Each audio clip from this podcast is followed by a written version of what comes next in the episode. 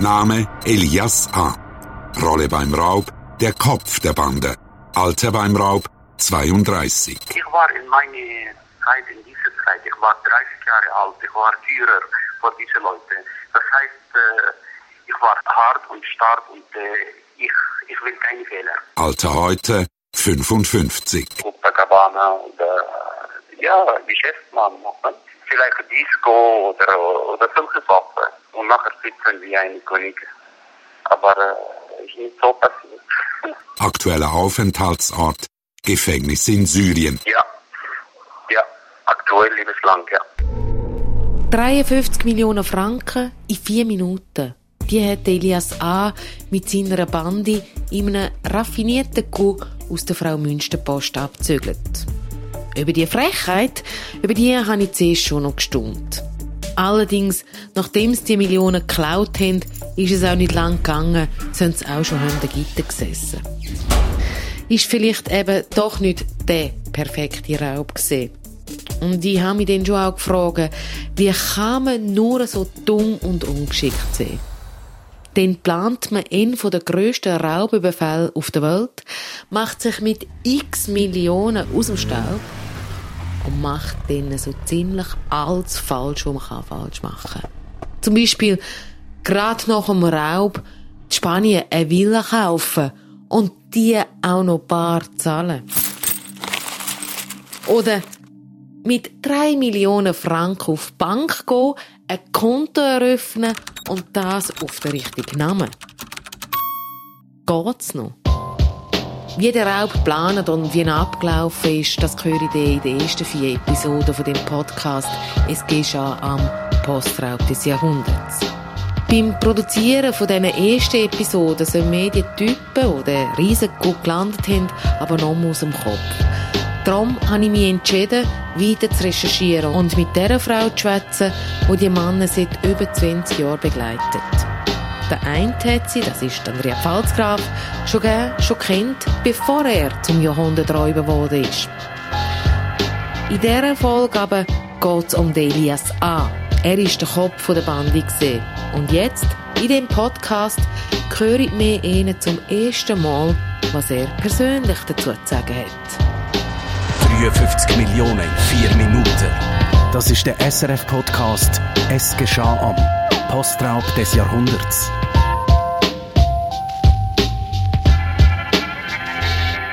Die Frau, die jetzt eben die Räuber kennt, ist Andrea Pfalzgraf. Seit der Raub passiert ist, ist sie in Kontakt mit den Räubern. Sie hat die Räuber im Gefängnis besucht, nach der Haft und auch in ihrer Heimat, nachdem das ausgeliefert worden sind. Die Andrea Pfalzgraf hat die Männer mit der Kamera begleitet. Daraus entstanden sind verschiedene Doc-Filme für Schweizer Fernsehen. Sie sitzt jetzt bei mir im Radiostudio. Salut Andrea. Hallo Beatrice. In dieser Folge geht es um den Elias A. Und bevor wir ihn näher kennenlernen, müssen wir, glaube ich, zuerst seinen aktuellen Aufenthaltsort klären. Weil das ist doch recht außergewöhnlich. Der Elias sitzt nämlich im Moment in Syrien im Gefängnis seit über zehn Jahren. Lebenslänglich haben wir gehört. Warum? Er sagt, er wüsste es nicht. Er hätte kein Verfahren gehabt, kein Urteil, aber sie haben ihn verhaftet, als er aus der Schweiz nach Syrien zurückgekommen ist. Er hat ja aus der Schweiz ausreisen und Syrien ist seine Heimat und dort haben sie ihn direkt vom Flughafen verhaftet und ins Gefängnis gesteckt und gesagt, hätten es sei wegen Spionage. Also ein unglaublicher Weg vom Posträuber zum Häftling Syrien. Wir können nachher noch mal darauf zurück, wer er heute ist. Ich will jetzt zuerst noch mal 20 Jahre zurückspulen. Von ihm gibt es wenig Bilder. Ich habe nicht mehr gesehen, als dass der Elias A. Er hat dunkle Haare, ist äh, klein, er ist mächtig. Also alles andere, als dass man sich einen Jahrhunderträuber vorstellt. Auch nicht unbedingt äh, wie ein Räuber aus Ocean Eleven, oder?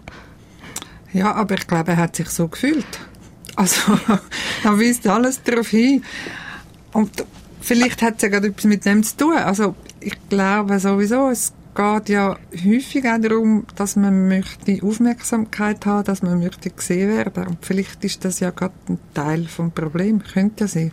Also, dass er sich als grosser Räuber gesehen hat? Ja, oder einfach irgendeiner Form als großer Mann, als wichtiger Mann, als erfolgreicher Mann. Wer weiß. Was ist denn dein erster Eindruck gesehen? Wie hast du ihn gesehen, wo du das erste Mal gesehen hast? Also ich habe ihn ja das erste Mal live, habe ich ihn glaubs, also ich bin nicht ganz über Glauben, dort am, am Berufungsprozess gesehen, also als ich am, fürs 10 von 10 ähm, im Publikum gekommen bin und den Prozess mitverfolgt habe. Und ich habe dort schon eher den Eindruck gehabt, ich möchte eigentlich mit ihm nichts zu tun haben. Warum? Ja, weil ich das Gefühl hatte, der ist recht gnadenlos. Der verfolgt seine Ziele, der will Erfolg haben. Das heisst, eben, er will reich werden, er will sich durchsetzen. Und wenn sie muss mit allen Mitteln. Das war der Eindruck, den ich ja, dann von ihm. Magst du noch irgendein Beispiel erinnern oder rein das Äußerliche, wo dir das gesagt hat, äh, ich will Distanz, auf Distanz bleiben? Ja, ich glaube, es ist vor allem sein Blick gewesen, seine Art, Menschen anzuschauen. Aber gell, das ist schon sehr, sehr lang her. Also, ich weiß einfach, ich habe immer ein, bisschen ein ungutes Gefühl mit ihm und habe ihn auch nicht groß gesucht für damals habe ich auch, also vor ein paar Jahren, ich habe den ersten Film gemacht und dort äh, habe ich mich nicht wahnsinnig angestrengt, ihn zu finden. Ich habe nicht gewusst, wo er ist. Ähm, weil ich gedacht habe, ja, ich weiß nicht recht. Ich habe Respekt davor. Mhm, mhm. Während dem Raub ist er ja ganz klar der Anführer. Mhm. Äh, da hat er auch gesagt im Ton, ich bin der Führer gesehen, ich bin hart. Äh, er ist von den anderen Räubern auch nicht hinterfragen worden, wie ich sie in deiner Doc-Film gesehen habe. Ähm, warum ist das allen so klar gesehen? Wieso ist er der Chef gesehen? Ich glaube schon, weil er auch entsprechende Qualität hat. Also glaube, er hat eine natürliche Autorität, gut, und er hat eine gewisse Brutalität auch, also dort ist es klar, hey, ich fackel nicht lang, also es läuft so, wie ich will, und aber dass er gleichzeitig auch, es ist wie so ein bisschen, das habe ich mit der Zeit gemerkt, so ein bisschen, die, die, ähm, der Ehrenkodex unter Gangster, also es klingt jetzt ein bisschen abdroschen, aber ich glaube, das ist schon, das hat er sehr hoch gehalten. Also er hat gesagt, ich verrate niemand, ähm, mein Versprechen gilt und wenn du mich nicht irgendwie hintergehst oder ähm, über den Tisch ziehst, dann mache ich es auch nicht. Und ähm, hat er auch niemand verraten? Weil er ist ja der Erste gesehen, der gesessen ist. Wenn man das wüsste. ich war nicht dabei gewesen bei diesen Verhören und da kursieren so unterschiedliche Angaben und ihre Selbstbilder beziehungsweise sie erzählen, wie sie sich verhalten haben damals und was wirklich war. Ich denke, das ist nicht immer so kongruent. Für das Aufschaffen von dem Postraub hast du mit ihm telefoniert, also eben ins syrische Gefängnis. Mhm. Man stellt sich das einmal vor, wie, wie ist das gegangen oder läuft das an den Journalistengeheimnis? es war nicht so kompliziert. Gewesen. Ich hatte, ähm, eine E-Mail-Adresse und etwa sieben Ecken ähm, hat dann das mit dem Telefon geklappt. Ich habe mich natürlich auch als erstes gefragt, wie geht das, dass ich mit jemandem wo im syrischen Gefängnis im Krieg in Damaskus ähm, mit mir kann reden stimmt denn das, dass der tatsächlich dort ist? Ja, aber wir haben da einen Faktencheck gemacht und das, also 100% sicher bin ich nicht, aber ich würde sagen 90% sicher bin ich, dass er tatsächlich dort im Gefängnis sitzt. Wir haben ja einen Haftnachweis von ihm. Genau. Aber um sieben Ecken sagst du, was ist das für eine E-Mail-Adresse eliasa.at äh, Gefängnis Syrien oder was ist das für eine Mail-Adresse? ja, nein, ich meine, mit den sozialen Medien ist es relativ einfach. Die Leute sind auf Facebook. Und dann? Tja, und dann schreibt man dem und sagt Hallo. Also er ist ähm, trotz Gefängnis... Gerne ja, das Ding ist natürlich, ich habe auch gesagt, wie ist das möglich, dass du kannst telefonieren und dann sagt er, ja, mit Geld ist alles möglich. Und da sind irgendwie, äh, einmal hat er gesagt 1200, einmal hat er gesagt 900 Gefangene und er würde sagen, ja, über die Hälfte haben Telefon. Und das ist zwar verboten, aber man hat das, weil, eben, wenn man auch ein bisschen Geld hat, dann kann man auch ein Telefon haben. Also ist ihm das auch wert gewesen, dass ich Geschichte können dir ja. erzählen Ich glaube, es ist ihm extrem wichtig gewesen. Ich meine, der hockt jetzt seit neun, bald zehn Jahren, ja, würde ich, ja, sind zehn Jahre, glaube ich ähm, hockt er jetzt in dem Gefängnis und hat ja Zeit zum Reflektieren. Ich meine, es ist, ja, er ist älter geworden. Ich glaube schon, ähm, dass ihm, das habe ich ihm abgenommen, dass ihm das ein Anliegen ist, dass er mal einfach seine Version kann erzählen Und hat sie die seine Version abgewichen von dem, was du schon alt gewusst hast, über den Raub, über die Räuber?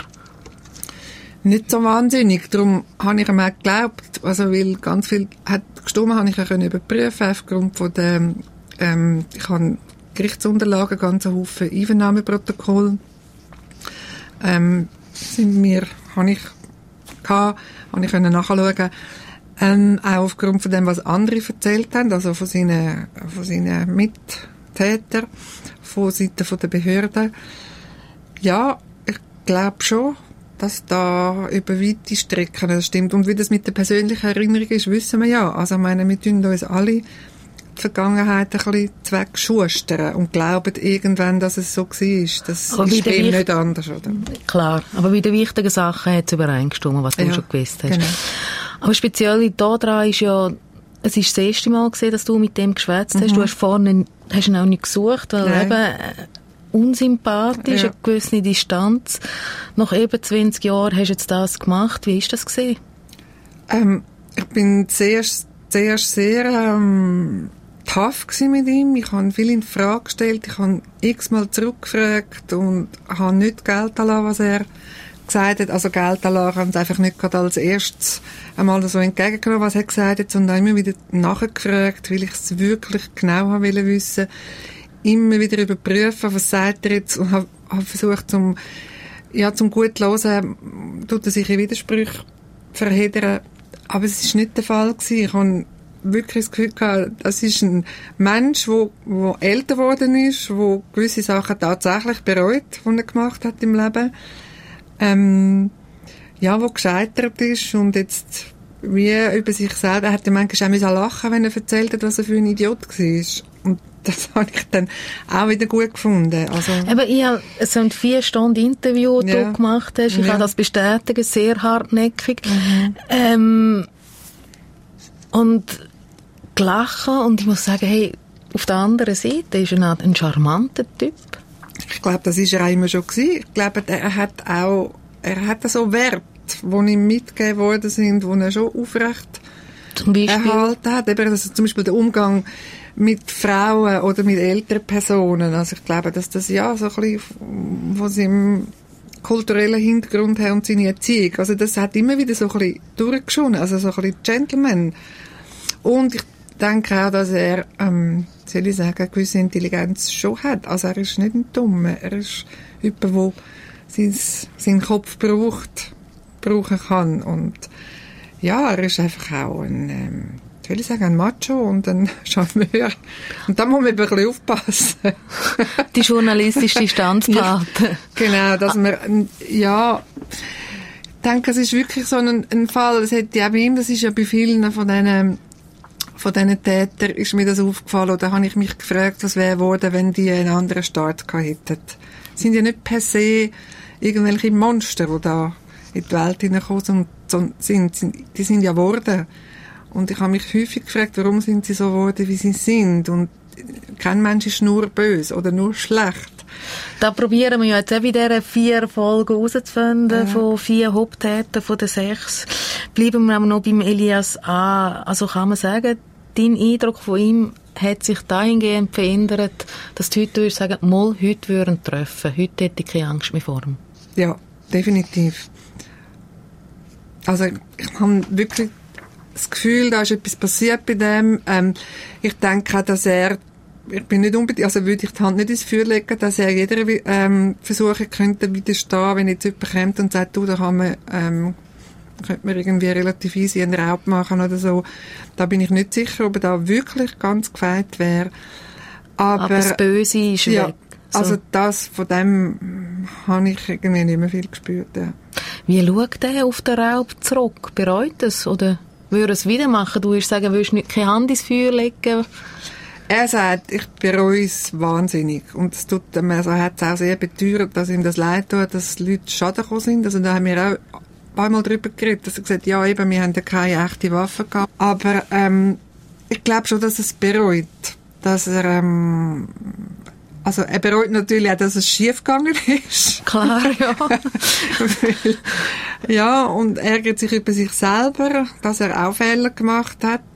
Ähm, Ist es wegen ihm schief gelaufen? Was hat er? Wem gibt er die Schuld?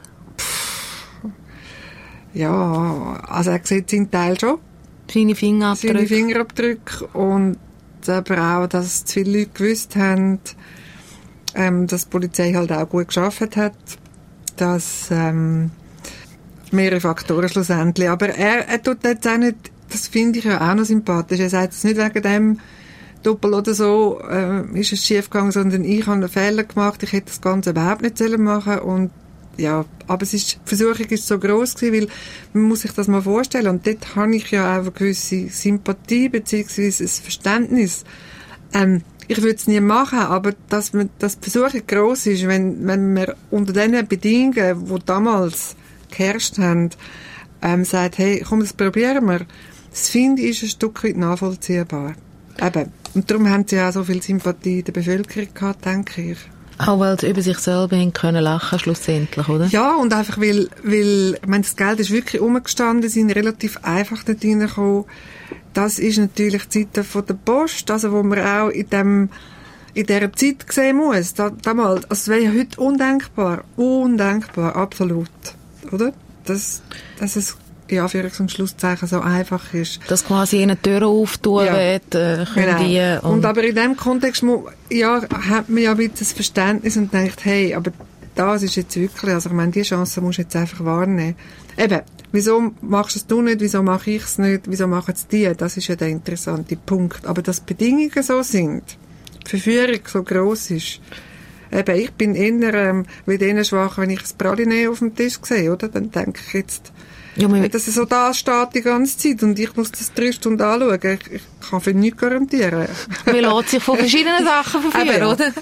Und bei mir wäre es jetzt nicht ein Postraub, aber ich habe da darum ein gewisses Verständnis. Schauen wir für das noch ein bisschen die Vergangenheit von Elias. Er ist Syrer und Libanes. Er ist mit 18 aus dem Libanon auf Europa geflüchtet und dann in die Schweiz gekommen. Das hätte ich ihn zum Gängsten gemacht, sagt er. Und lassen wir es doch grad rasch an. War große Sohn, ich bin in Europa und ich muss immer Geld finden und schicken, dass diese ganze Familie kann essen und trinken. Ich habe nie Hilfe von niemand gehabt. Und ich habe immer gesehen, die Leute haben Autos, haben Geld, haben gute Kleider und ich bin gekommen. Eben, die Tonqualität ist sehr schlecht, das Telefon äh, auf aus einem Säule. syrischen Gefängnis. Genau, aber eben, er sagt, äh, es ist immer so die Situation gesehen, der älteste Sohn und irgendwie soll schauen, dass Geld äh, zu seiner Familie kommt, eine gewisse Ver Verantwortung. Aber Andrea, viele Flüchtlinge, Migranten sind in der gleichen Situation wie Elias vor 20 Jahren äh, und die rauben aber keine Post aus. Warum ist er auf die Schiefbahn gekommen? Tja. Ich, es gibt andere, denen geht es gleich wie ihm, auch heute noch. Mehrheit nicht. Aber ja, also es ist auch ein riesen Druck, der auf diesen jungen Männern liegt, gerade wenn sie eben aus so grossen Familien kommen und die setzen ja so viel Hoffnung in die, die dann eben weggehen, ins gelobte Land sozusagen dorthin, wo eben Geld zu verdienen ist und das finde ich schon verrückt. Also ich meine, das ist ja bis heute so, dass junge Männer vor allem, aber auch Frauen, aber schon vornehmlich Männer losgeschickt werden. Gang du, gang Ach. du und mach.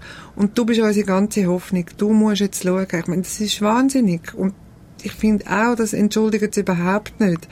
Aber ich finde, das ist ein irrsinniger Druck, den wir uns gar nicht vorstellen können, wenn wir da einfach so aufwachsen können. Wenn wir da aufwachsen Und sie sehen einfach, dass man da viel Geld verdient, aber sie Ja. wissen nicht, dass das Leben auch teuer ist. dass es teuer ist, aber es ist natürlich auch, ich meine, man muss sich das vorstellen. Also, wenn ich denke, du kommst da hin und, und du siehst das und du möchtest teilhaben. Das ist, glaube ich, das Problem von allen diesen Räubern, die also, haben wollen teilhaben an dem. Also, haben wollen Mitglieder sein von dem, von dieser Gesellschaft. Mitmachen. Und eben mitmachen.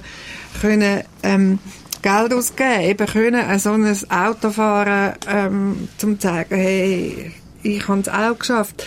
Und all die Sachen, also die materiellen Werte, die Verführungen, die da plötzlich vor der Nase sind und du merkst, hey, ich habe keine Chance mit, wenn ich irgendwo auf dem, in einer Küche arbeite oder auf dem Bau, dann ähm, Vermag ich das vermag nie. ich das niemals. Kann mein Macho nicht ausleben. Nie, never.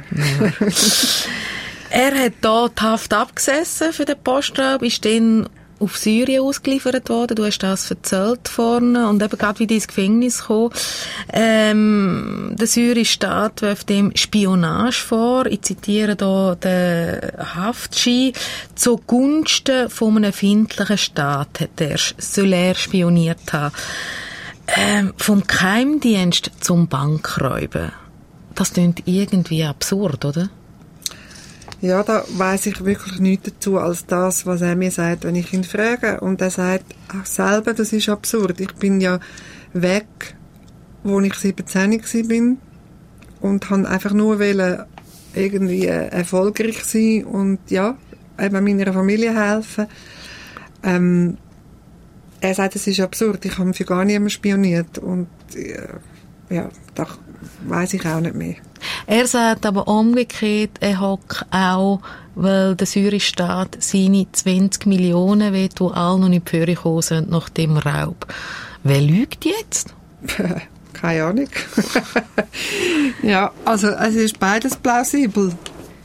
Oder beides absurd. Und wir können es jetzt heute am Mond auch nicht Wir können es beweisen. nicht lösen. Wir können es überhaupt nicht lösen. Und mich würde es auch gerne wissen. Mich nimmt das ja schon auch Wunder. Also da bin ich dann auch wieder Journalistin, die gerne will wissen Aber da, ja. Das habe ich gemerkt in der Recherche für all die neue Doku und für den Podcast. Du bist auf diesen 20 Millionen umgeritten, wie verrückt.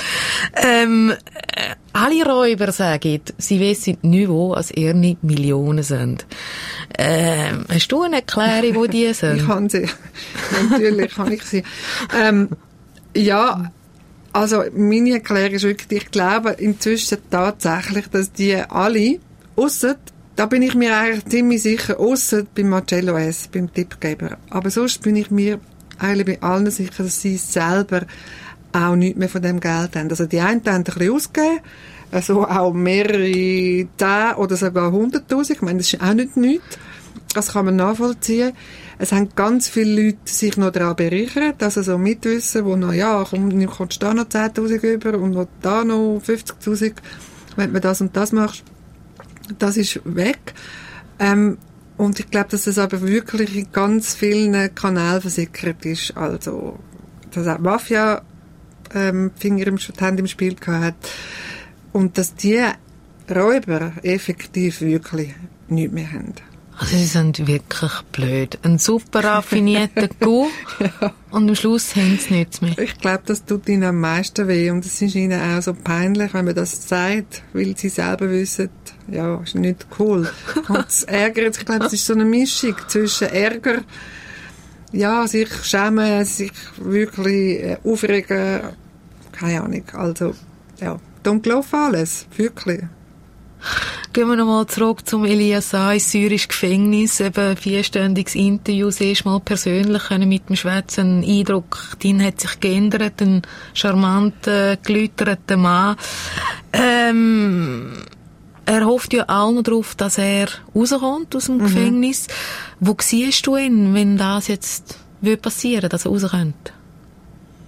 Er sagt ja selber, ich, ich habe ihn gefragt, was muss denn passieren, dass du rauskommst? Und dann hat er gesagt, ja, nur, wenn ich Geld habe. Also ich kann mich nur freikaufen. Sonst bin ich lebenslänglich. Also solange sich, solange die Situation so ist mit dem Krieg und, ja.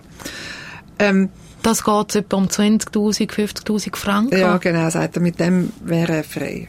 Aber das ist nie, das Geld. Aber nein, das ist absurd. Also meine, seine Familie ist arm, er hat nichts, äh, ja, keine Ahnung. Das ist ja also, auch ein Indiz, dass er nicht weiss, wo seine Millionen sind. Ja, das wäre jetzt also recht schlau, wenn er jetzt da so eine Geschichte würde bauen und das noch würde erzählen, aber das traue ich mir jetzt ehrlich gestanden auch nicht zu. Nein, ich glaube, es ist, geht wirklich darum, dass er dort hockt. Ähm, und falls er rauskommt, ich kann mir schon vorstellen, dass er relativ ein bescheidenes Leben würde führen. Ich glaube, er ist auch nicht ganz gesund. So Körperlich. körperlich.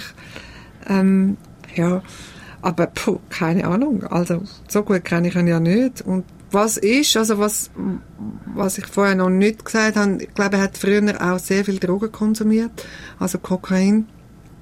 Ja, er ist ja während der Geschichten. Blattspitzzeit auch da gewesen und hat hier Drogen verkauft.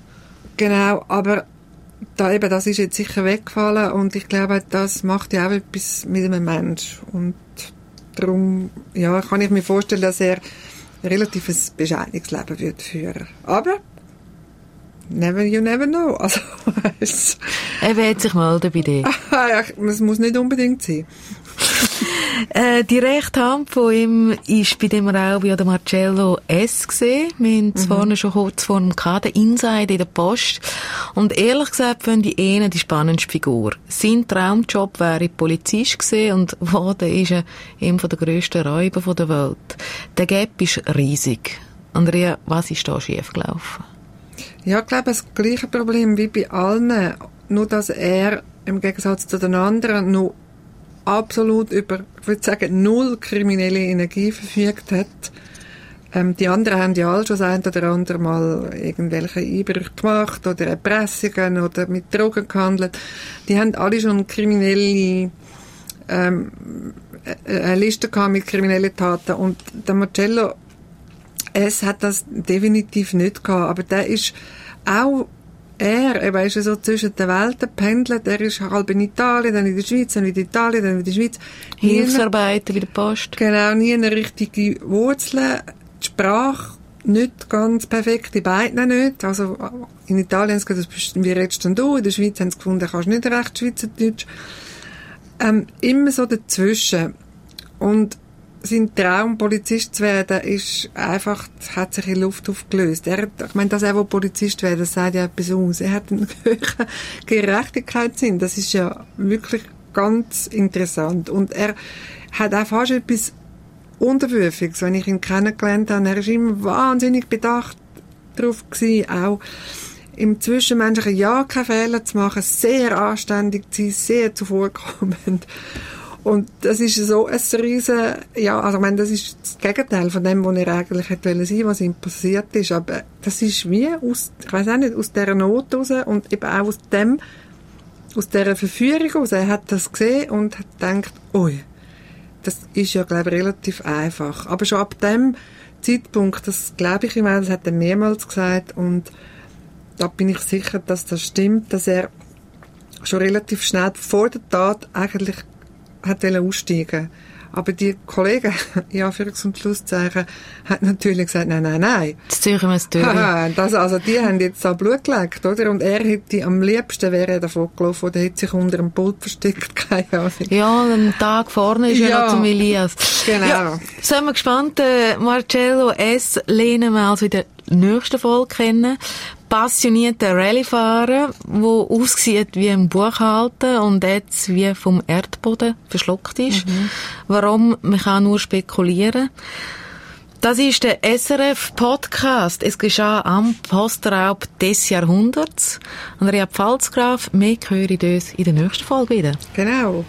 Bis dann. Bis dann. 53 Millionen in 4 Minuten. Recherchen und Produktion Beatrice Gmünder und Andrea Pfalzgraf. Ton Veronika Klaus. Projektverantwortung Susanne Witzig. Mehr Podcasts aus dem Bereich True Crime oder auch Krimi-Hörspiel unter srf.ch-audio.